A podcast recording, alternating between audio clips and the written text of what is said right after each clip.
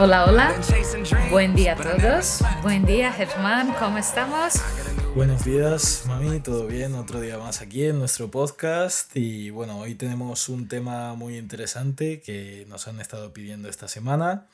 Y es la eh, las, las, distintas enfermedades que puede, eh, que puede pasar un paciente con esclerosis múltiple a lo largo de, de su vida. Muy bien, la verdad es que es un tema muy interesante, ¿cierto? Y que la gente pide con frecuencia porque estamos viendo afortunadamente cómo los pacientes con esclerosis múltiple van envejeciendo.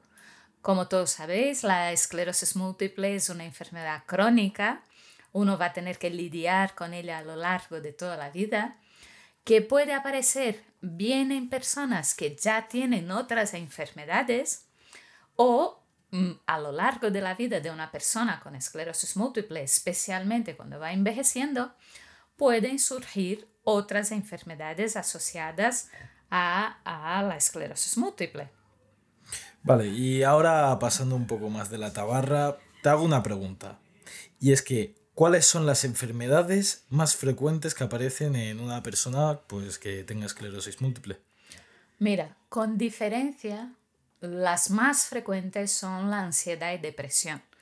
Ten en cuenta que es una enfermedad crónica con un diagnóstico al inicio duro porque es una enfermedad que todavía tiene un gran estigma social y eh, bien al inicio, al diagnóstico, bien en otras etapas de la enfermedad, en los sucesivos duelos que puede pasar un paciente, puede haber una tendencia a la eh, depresión o incluso mucha ansiedad por el miedo que puede generar determinados síntomas de la enfermedad o la misma incertidumbre de lo que va a pasar en la vida de uno, ¿no?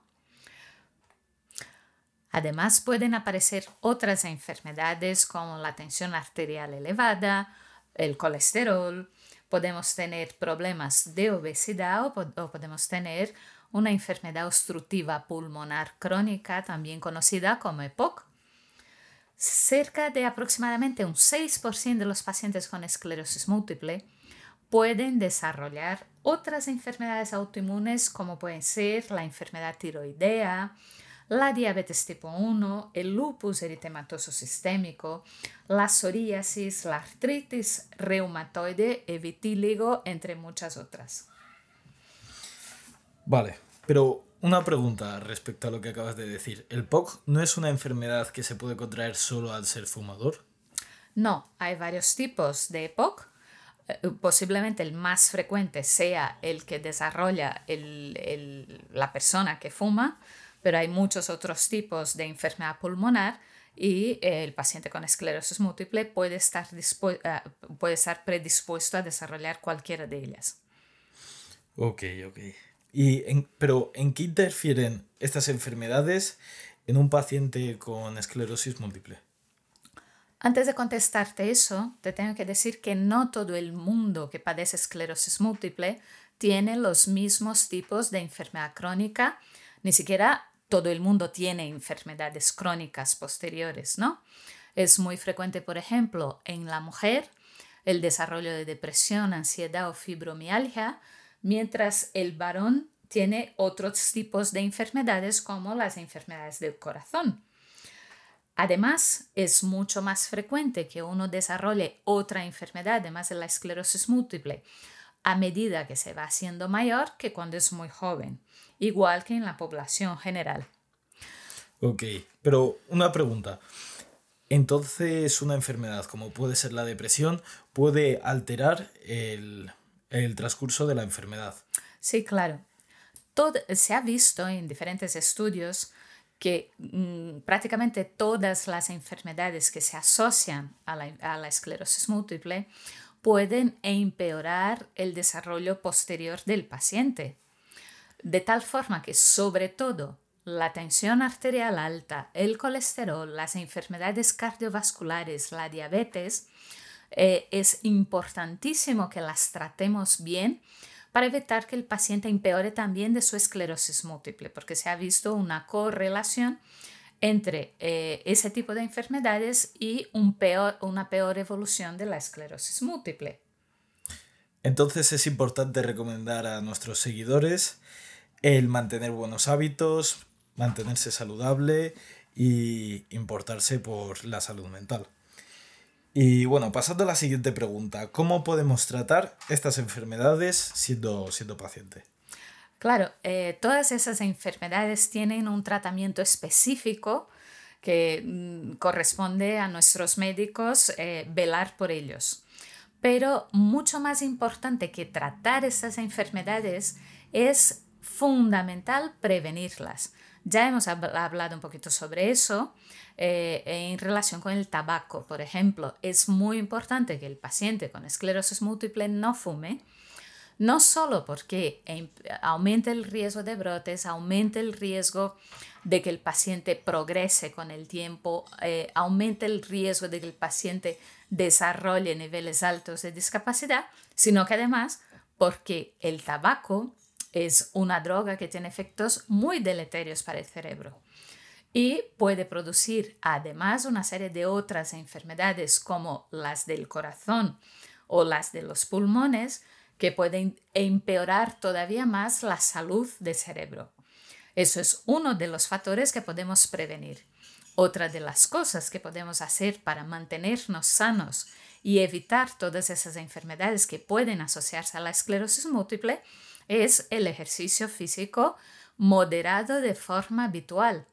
Yo siempre digo a mis pacientes que es importante que todos los días caminen un poco, una caminada a buena velocidad entre media y una hora al día puede ser suficiente. Y si van a hacer ejercicio físico más importante, por lo menos un par de veces a la semana, es importante hacer algún tipo de deporte. También debemos de cuidar la dieta. Es cierto que una dieta muy rica en sal no solo está asociada a una peor evolución de la esclerosis múltiple, sino que también está asociada con el desarrollo posterior de tensión arterial alta, por ejemplo. Una dieta con mucha grasa saturada puede llevar, conllevar eh, un aumento de colesterol en la sangre. Es fundamental evitar determinadas eh, tipos de comida, como puede ser la comida preparada, la comida con mucha sal, la comida con mucha grasa saturada y ahí entran toda la bollería industrial, la, comida precocinada, el chocolate, los quesos curados, los embutidos. O sea, tratar de hacer una dieta sana y adecuada. Y por último, hidratarse bien y beber la cantidad suficiente de agua todos los días. Bueno, yo creo que podemos considerar la opción de tratar en un podcast el tema de tanto el tabaco, alcohol como drogas en relación a la esclerosis múltiple y creo que ya no tanto en relación, que creo que puede ser un tema bastante interesante. Y pues bueno, yo creo que ya para terminar el podcast podríamos decirles a nuestros seguidores cuatro tips eh, de, para que se lleven a casa en relación a este podcast para, para finiquitar. Muy bien, pues me parece bien lo de los cuatro tips y ya dejamos eh, las drogas y el alcohol para más adelante. Pues cuatro tips muy claros. La esclerosis múltiple puede aparecer en gente que ya tiene otras enfermedades y a la vez eh, un paciente con esclerosis múltiple puede desarrollar a lo largo de su vida varios otros, varios otros tipos de enfermedades. Ese es el primero. El segundo, que las enfermedades más frecuentemente relacionadas con la esclerosis múltiple son la ansiedad y la depresión seguidas de la hipertensión, colesterol, obesidad. Y el tercero es que es mucho más importante tratar de prevenir a lo largo de nuestra vida ese tipo de enfermedades que tratarlas después aunque si no queda más remedio, pues habrá que tratarlas, controlarlas bien para asegurar que el paciente con esclerosis múltiple tenga una larga vida plena eh, en un futuro.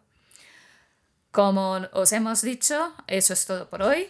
Ha sido un placer estar con todos vosotros. Muchísimas gracias, Germán. A ti, mami. Nos vemos eh, la semana que viene, como siempre, aquí en el podcast 10 minutos con la doctora Costa. Veremos si tratamos el tema del tabaco, drogas y alcohol, que yo creo que es un tema bastante popular, que puede englobar a mucha gente, pero decidiremos a lo largo de esta semana. Un abrazo a todos. Chao.